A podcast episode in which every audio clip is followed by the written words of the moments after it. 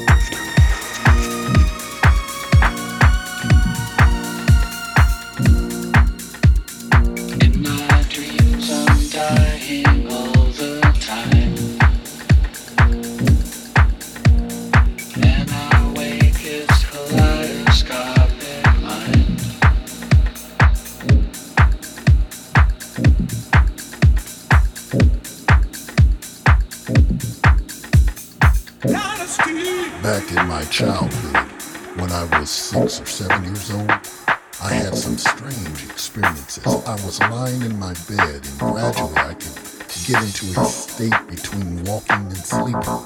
In that realm, I can feel my arms and legs raise spontaneously without my control. My body was moved like a marionette and eventually swirled in a kind of tornado. With this tornado was raised up high,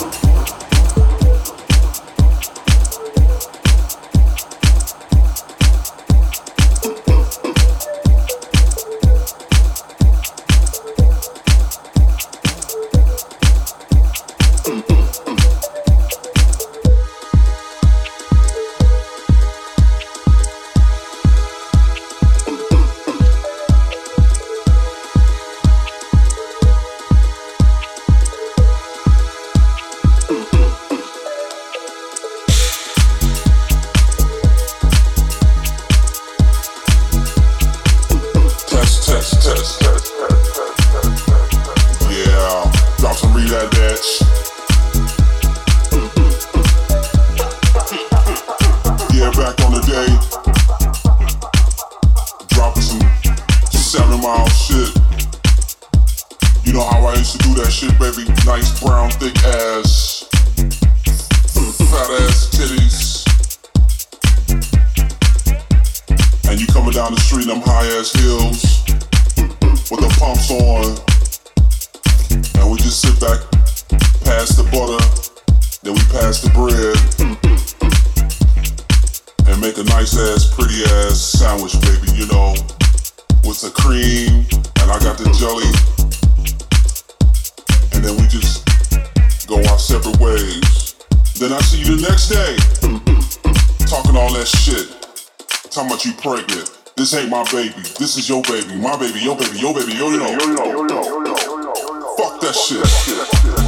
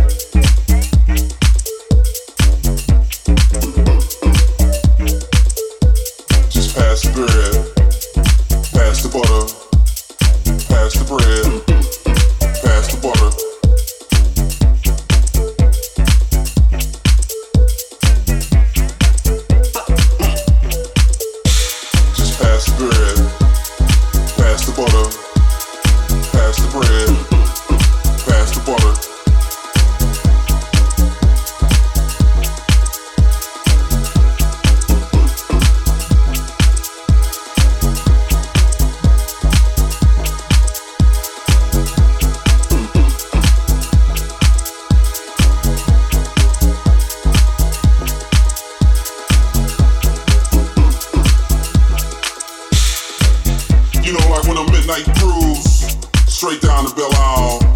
We hit the ocean side, pay our parking fee, get out, and watch all other bitches stroll down. And then walk around and have some fun.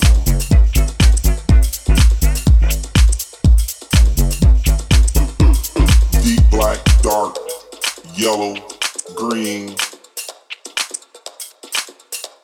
And then I let you see all the stars. So all that bullshit you talking, baby, I am your reality.